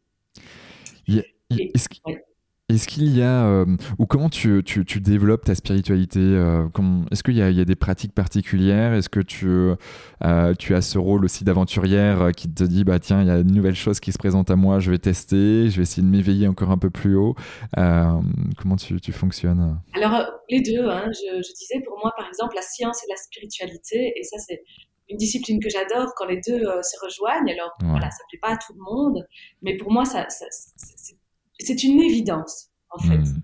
Euh, c'est une évidence que les, les deux euh, euh, peuvent se connecter et, et fonctionner ensemble et, et s'enrichir mutuellement. Donc, euh, et puis moi, dans ma pratique, j'ai vraiment les, les, deux aspects. Ouais. Et, et, donc, j'ai une pratique au quotidien, comme je le disais, de, de yoga, de méditation, beaucoup de, pas mal d'introspection. Hein. Je vis là euh, au milieu de la nature et puis je vois, je suis pas à Ibiza pour euh, pour, euh, faire la fête et pour, mais plutôt pour être dans cette qualité de d'introspection et, et profiter de cette merveilleuse nature. Mais alors parfois, oui, j'aime bien tester des choses nouvelles aussi. Et quand, quand les opportunités, alors à Ibiza, il y a des opportunités, il y en a des dizaines tous les jours. Donc ça, c'est extraordinaire aussi pour, pour moi. Mais tout ne me, tout ne me parle pas, si je peux le nommer comme ça. Et puis alors parfois, voilà, il y a des, voilà, je sens en fait, euh, ah là, c'est, c'est comme une, voilà une sensation. Ça, j'irais bien voir, c'est juste pour moi. En général, je me trompe pas parce qu'il y a des toutes sortes de gourous ici. Euh, ouais. Et comme je le disais, il en faut pour tout le monde. Et alors, je, voilà, je teste aussi euh, régulièrement des nouvelles, des nouvelles expériences. Notamment, j'ai rencontré ici pas mal de de, de chamans, qui ne se disent pas forcément chamans, mais qui pratiquent avec les, voilà, avec euh, les traditions d'Amérique latine que je connaissais moins en fait avant de venir ici. Parce que moi j'ai toujours été plus, bah, je suis née en Afrique et puis j'étais beaucoup en Asie. Et là ici j'ai découvert le monde plus euh, euh, bah, de la forêt amazonienne, les, les chamans d'Amérique latine et c'est voilà merveilleux. Et mmh. pour moi de nouveau, l'un n'évince pas l'autre. Tout peut fonctionner ensemble et euh, chaque expérience que je fais, en tout cas, vient nourrir euh, euh, les précédentes et vient me, me nourrir moi dans, ouais. dans la et... femme que je suis, pour revenir ouais. à ça. Ouais, et puis tout est, tout est un équilibre. Tu vois, il y a des moments dans, dans, dans ta vie, dans ton année, dans, où tu as, as, besoin de de plus de spiritualité. Euh, et puis il y a des moments où tu as juste besoin de, de, faire la fête. Des fois, tu as besoin d'être en famille. Des fois, tu as... Donc c'est un, un tout. Et, et, et, donc ça m'amène justement à la question d'équilibre. Comment toi, tu trouves ton, ton équilibre? Quels sont... Qu'est-ce que tu mets dans, dans, ton quotidien, dans ta vie, pour pouvoir être épanouie et souriante comme tu l'es là actuellement? Euh, alors, je suis pas toujours souriante, hein, mais c'est vrai que j'ai tendance à être assez souriante. Euh, alors, le mot qui me vient quand tu dis ça, pour moi, c'était la découverte de l'autocompassion. Hmm. Parce que, comme tu dis, alors tu, parlais hein, les, différentes sphères, euh, on a tendance, et, j'ai eu tendance, à faire des, des, des cloisonnements. Hmm. Donc j'avais mes périodes où j'étais euh, fort dans la spiritualité, où je pratiquais, faire des retraites euh, méditatives, etc., manger super sain. Et puis rentrer chez moi et trois semaines après euh, avoir envie de faire la fête avec euh, avec les amis, boire de l'alcool, aller dormir à pas d'heure, manger n'importe quoi. Ouais. Et là, ce qui arrivait, c'était le jugement sur ah c'est foutu, c'est pas bien, il faut pas faire ça. Et en pratiquant l'autocompassion et en venant aussi après ici euh, à Ibiza, mais vraiment ce qui, ce qui, ce qui m'a permis d'avancer, de cheminer dans, les différentes parties, ça a été de reconnaître que tout a un sens en fait. Et que si à certains moments on a besoin de pas être dans la pratique spirituelle, parce que moi je pense que la spiritualité, elle est là, même si on ne pratique pas, c'est juste savoir qu'elle est là. Et même si à certains moments on choisit d'aller faire la fête et s'éclater, c'est aussi OK d'être avec cette partie-là. Et c'est observer la partie de nous, toujours l'observer avec bienveillance et compassion, qui va aller juger parce que ça génère de l'insécurité, de pas voilà, de pas être dans ce qu'on croit qui est parfait. Hein, euh, c'est nouveau cette lecture via le nerf vague. Et donc la partie qui juge, c'est celle qui considère que ça doit être autrement et pas comme ça est parce que euh, voilà toujours dans cette idée de euh, se sentir plus fort, plus en sécurité finalement dans nos vies. Mais quand on apprend aussi à pouvoir euh, être avec les parties où il y a un peu moins d'autodiscipline, où il y a un peu mmh. plus de voilà d'extravagance, ou eh bien c'est vraiment créer une une connexion entre ces différentes parties et comme disait l'autre, ce à quoi on persiste résiste et ce qu'on peut euh, sentir, on peut le guérir, mmh. moins il y a de rejet des différentes parts qui sont les nôtres, et plus finalement on, on va vers une espèce d'équilibre et de, et de mieux-être et, de détente. Et donc finalement, euh, comme je te le disais tout à l'heure, moi j'ai jamais été aussi euh, euh entre guillemets dans la pratique et dans, dans cette qualité de, de respect de, de moi-même, de mon corps, etc., que depuis que j'ai appris aussi à c'est ok d'avoir de temps en temps envie, euh, voilà, de, de, faire la fête, de boire de l'alcool et, euh, et, et, du coup, curieusement, eh bien, l'envie peut être moins présente ou en tout cas le fait de rester euh, euh là. Je suis jamais restée aussi longtemps sans boire un verre de vin et ça me manque absolument pas. Et je sais qu'un jour je boirai, mais je suis pas dans la lutte en fait. Ouais. Ouais, c'est l'acceptation de, de ce qui est. Mmh, ouais, sans, sans, le jugement. Et c'est vrai que la personne, euh, on a tendance à dire que la, la, pire personne euh, qui, qui, qui, nous juge, c'est nous-mêmes. Et, euh, et, du coup, ça engendre parfois des, des excès très forts. Et, et c'est important de, de, savoir lâcher prise et, et puis bah, d'être à l'écoute de son corps, de son esprit, de, de, de soi. C'est ça. Ah. Et amener, amener vraiment de la, de la bienveillance et de la compassion pour soi. Et amener de la bienveillance et de la compassion pour nos parties plus sombres aussi.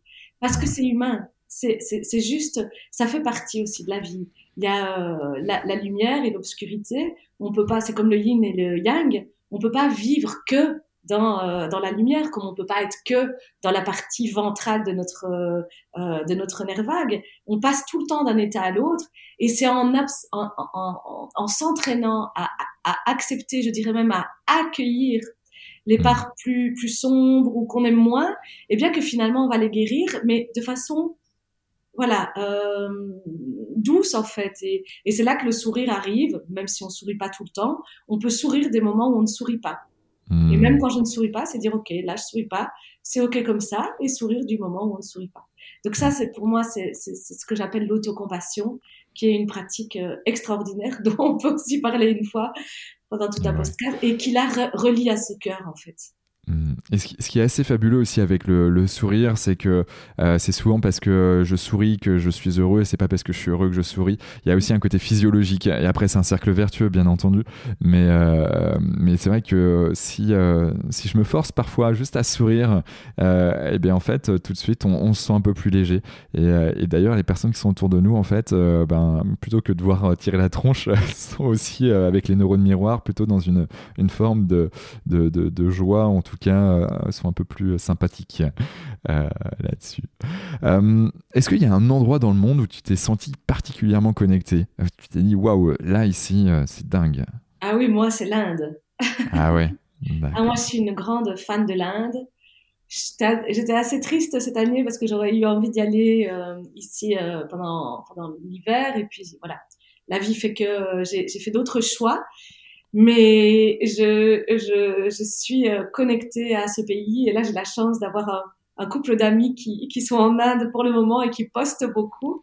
Et juste une petite parenthèse, là hier, euh, il poste des petites vidéos magnifiques tous les jours et hier il l'a demandé en mariage devant euh, euh, le magnifique euh, Taj Mahal. Ah, ok. Ah, ce matin j'ai vu ça et ça m'a rien que de regarder j'étais connectée. Donc l'Inde pour moi c'est la je sais pas, j'ai toujours eu envie d'aller en Inde, c'est mon et j'ai été euh, de, de, de, multiples fois et j'ai hâte d'y retourner. D'accord. Et il y a un endroit en particulier en Inde, il y, a, y, a, y, a, y, a, des lieux, ouais. Alors, euh, alors, on peut parler de Benares, qui est euh, un endroit hautement chargé en spiritualité, hein, où passe le Gange, etc.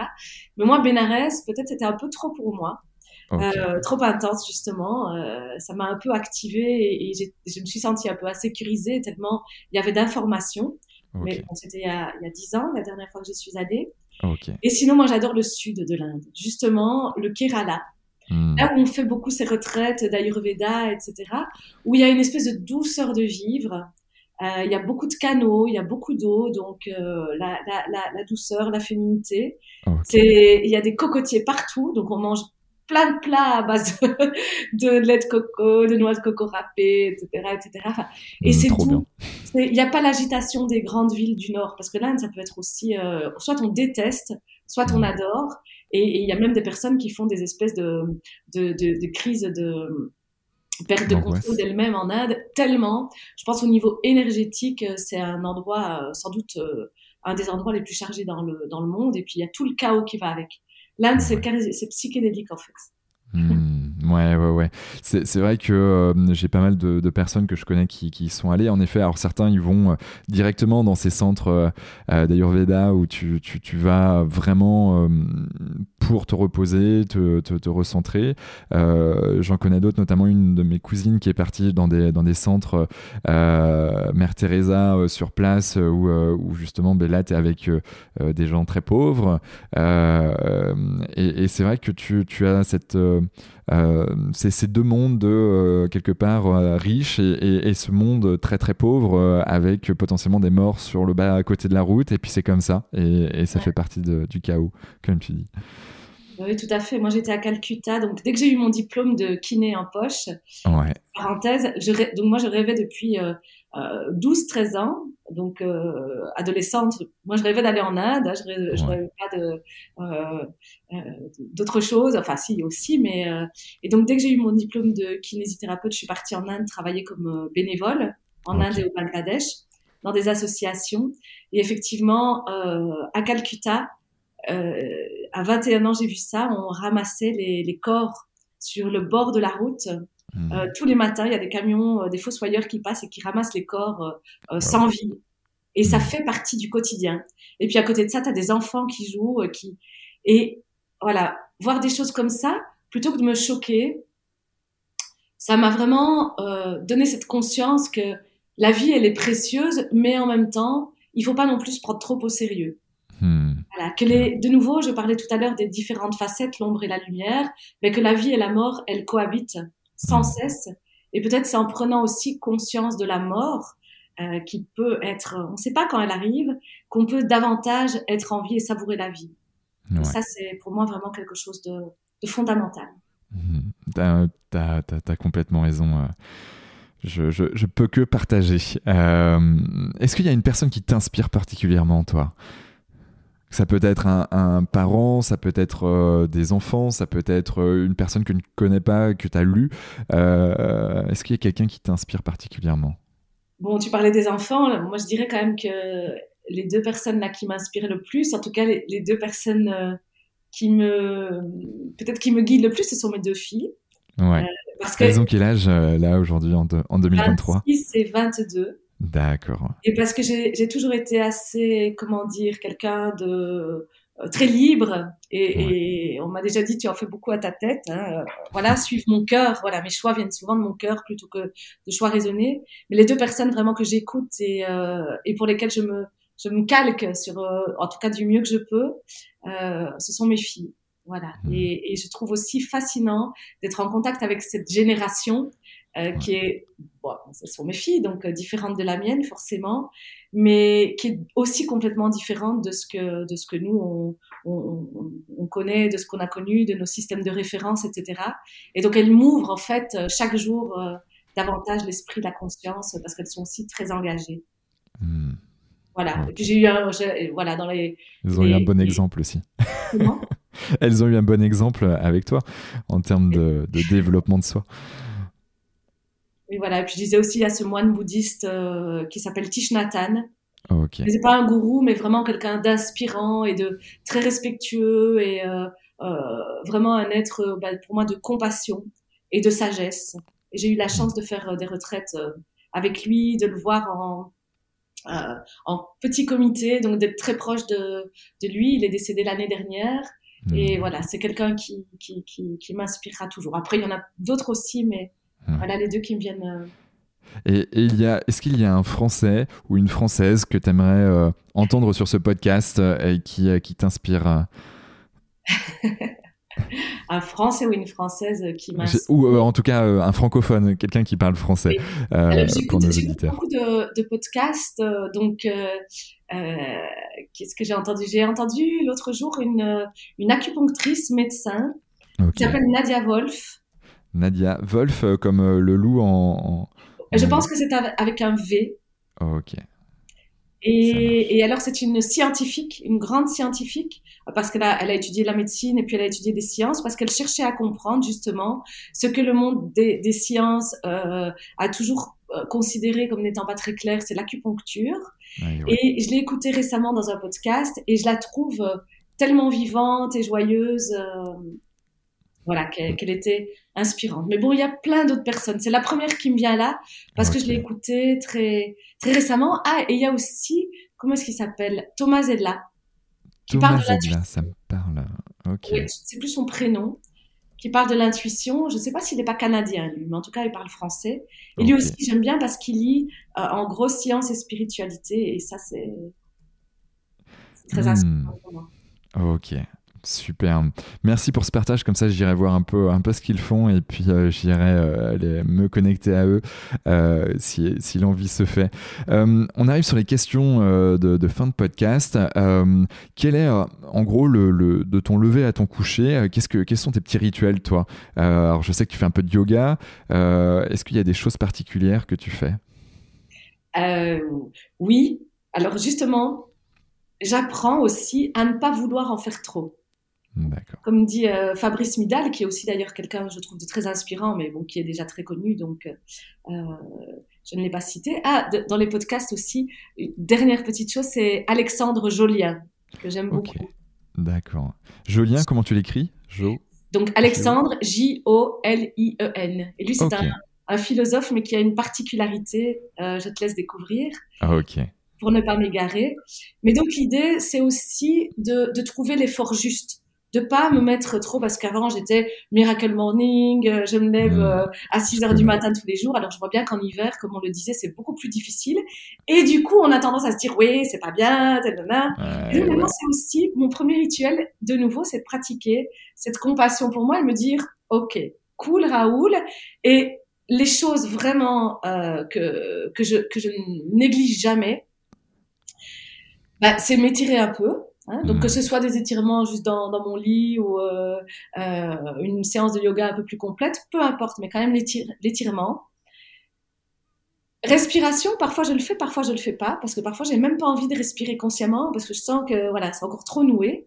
Mais boire un grand verre d'eau, tiède ou chaude si possible, ça, ça tous les jours, c'est ça mm. depuis euh, depuis la nuit des temps, et me brosser la langue ou euh, avec le gratte-langue. Ça aussi, c'est des rituels ayurvédiques et je le fais depuis aussi, euh, je sais pas m'en passer. C'est comme me brosser les dents. Enfin, après, après le brossage de langue, il y a le brossage de dents, mais c'est le grand verre d'eau, brossage de langue, brossage de dents. Ça, c'est des, trucs. Euh, et, le, le, brossage de dents, bien évidemment, mais le brossage de langue, c'est vrai que peu de personnes euh, le font.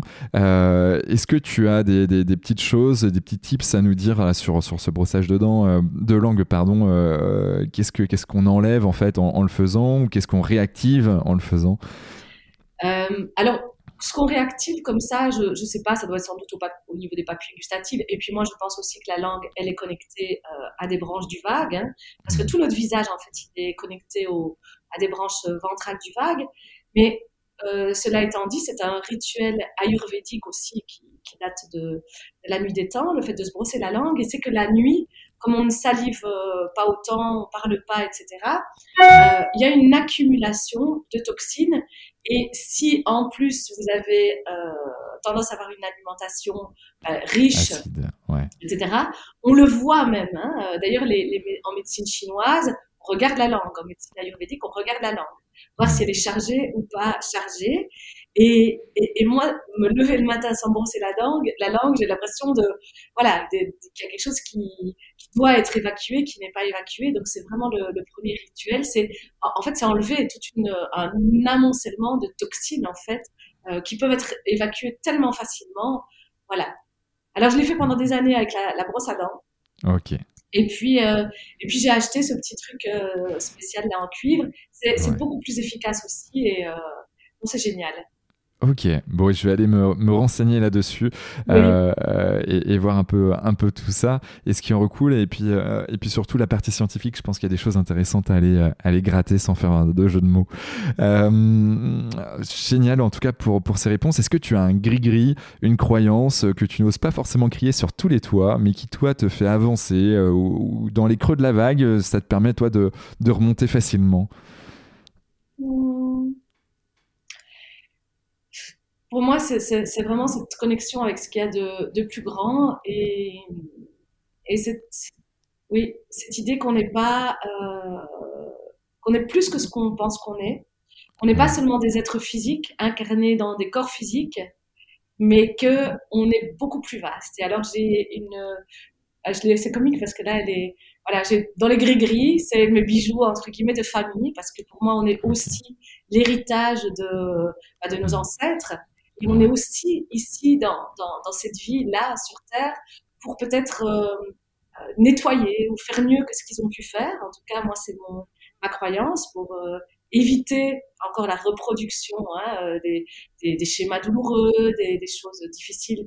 Euh, éviter ça à mes, à mes enfants, mais en restant dans cette, voilà, cette connexion. Et donc, j'ai une bague de ma grand-mère et une chaîne de mon papa que je porte tout le temps, tout le temps. Et, et que euh, voilà que, que, je que je mets de temps en temps euh, à la pleine lune pour que ça se recharge sur euh, sur des hôtels pour voilà bénir aussi le fait d'avoir des racines mmh. et, et, et, même si les racines ont été abîmées même si ça a été difficile comme je disais la relation avec mon père était, a été très compliquée vu, vu, vu sa maladie finalement je reconnais aussi que ce qu'il a pu transmettre donne ce que j'ai pu euh, faire aujourd'hui et qui je suis aujourd'hui. Donc, euh, il a fallu du temps, hein, la réconciliation. Donc voilà, mes deux petits gris-gris. Ok, bon, ben c'est, ça marche. Euh, merci en tout cas pour, pour ce partage. Euh, si on veut te joindre, si on veut se former auprès de toi, si on veut suivre tes workshops ou prendre des rendez-vous d'ostéopathie, comment, comment on fait? On a ton site internet dont je mettrai le lien dans, dans le podcast, dans, dans les commentaires, mais comment on te joint? Je ris parce que ça c'est ça c'est le, côté moins euh, euh, organisé, c'est que voilà j'ai un site internet mais j'ai pas encore appris à le mettre à jour euh, toute seule, donc il n'est pas souvent à jour. C'est en cours, c'est en cours. Ah Et sinon il y a quand même euh, l'agenda, j'ai un agenda électronique pour les consultations, mais seulement celle en Belgique euh, sur ce site internet. Et sinon, pour moi, le plus facile, c'est les réseaux sociaux parce que là, je sais poster moi-même mes mises à jour, donc euh, Instagram ou, Facebook. Ouais, t'es, pas mal ancré sur Insta et Facebook, ouais. Ouais, je travaille aussi avec une association qui s'appelle Émergence euh, de Bruxelles que tu connais peut-être. Et là aussi, les, cycles de pleine conscience que je, que je donne sont, sont répertoriés. Et puis on propose euh, avec tous les instructeurs de méditation des petites vidéos toutes les semaines en libre diffusion sur euh, Facebook ou Instagram. Voilà, donc il y a plusieurs façons de me retrouver, mais malheureusement, mon site n'est pas encore le, la façon la plus... Euh, non, même si ça permet d'avoir quand même une, une, belle idée de qui tu es et, euh, et tu peux quand même prendre rendez-vous. En tout cas, je crois que tu as, as, ton agenda belge qui est, qui est incorporé dedans. Euh, donc, donc, avec grand plaisir. Tu, tu prends peut-être des rendez-vous aussi en, en, à Ibiza, en Espagne? Alors, peu, peu parce que parce que mon idée en venant ici, c'est d'abord euh, bah, de me poser, de me ressourcer, et puis j'étudie beaucoup en fait ici. C'est ici que j'ai hmm. étudié, que j'ai fait mes, différentes formations, les différentes formations euh, que j'ai faites dernièrement, donc euh, sur ces théories polyvagales, sur le traitement du trauma aussi, donc des, des formations en anglais, et, et puis voilà, d'expérimenter ces d'autres pratiques. Mais oui, j'ai quelques quelques activités ici à Ibiza et notamment plus autour du yoga. Hmm. Autour du yoga, donc par exemple des enterrements de vie de jeunes filles, j'ai fait ça, donner des, des, séances sur la plage, c'est super sympa, yoga, méditation en français. Ok. Bon, en tout cas, je mettrai tous les liens Facebook, Insta, euh, euh, voilà, ton site web, euh, Émergence aussi, qui, qui, est une association qui est, qui est parrainée par Mathieu Ricard en plus, et, et, puis, et puis un autre français qui est assez connu dans le monde de la méditation. Christophe André. Christophe André, exactement. Christophe André, qui a été aussi un de mes professeurs et qui est un homme extraordinaire aussi. Ok, waouh. J'ai eu l'occasion de, de, le croiser il y a, j'ai envie de dire, un an et demi, euh, dans un séminaire d'entrepreneurs où euh, justement il, apprenait à, connecter euh, au présent les entrepreneurs et notamment avec la méditation. Et, c'était inspirant, en effet. Est-ce que, tu, est que tu as un dernier mot à dire à nos auditeurs? Non, je te dis merci, Quentin, et, j'ai beaucoup apprécié parce que c'est vrai qu'on n'a pas arrêté de sourire. Et donc, j'ai trouvé que c'était voilà, très, très fluide, très, très joyeux aussi. Donc, mm. euh, j'espère que voilà, les personnes qui écouteront euh, en retireront la même, euh, la même joie ou en tout cas un, certain, voilà, un certain plaisir. Ouais, moi j'en suis persuadé en tout cas. Bah, merci infiniment euh, Caroline. Euh, hâte de, de, te retrouver à Liège, en France euh, ou à Ibiza. et puis de, de, continuer nos échanges. et puis toutes celles et ceux qui nous écoutent encore, bah, je vous dis à, à, très bientôt, très probablement à la semaine prochaine pour, pour un nouvel épisode. Ciao ciao. Salut. Salut. Bravo. Vous avez écouté cet épisode de Génération Canopée jusqu'au bout. Merci de le partager à au moins 3 personnes autour de vous et de nous mettre une note 5 étoiles avec un gentil commentaire. Au-delà d'en avoir besoin pour être dans le top des classements, c'est hyper important pour nous. Pourquoi? Parce que ça nous permet de toucher un maximum de personnes qui méritent d'être plus heureuses, en meilleure santé et plus performantes. D'autant plus que, plus nous aurons d'abonnés, plus nous pourrons attirer des personnalités exceptionnelles avec tout ce qu'elles ont à nous apporter. Et si vous souhaitez passer un cap dans votre vie, pour être plus heureux, améliorer significativement votre niveau de santé et ou devenir plus performant, toute l'équipe de Canopy est prête à vous bichonner comme il se doit. Vous n'avez qu'une seule chose à faire. Créez votre profil sur canopy.com, Q A N O P E E.com si ce n'est pas déjà fait et faire votre check-up bien-être du contenu gratuit et des praticiens vous y attendent. C'était Quentin Aoustin et je vous embrasse. Ciao ciao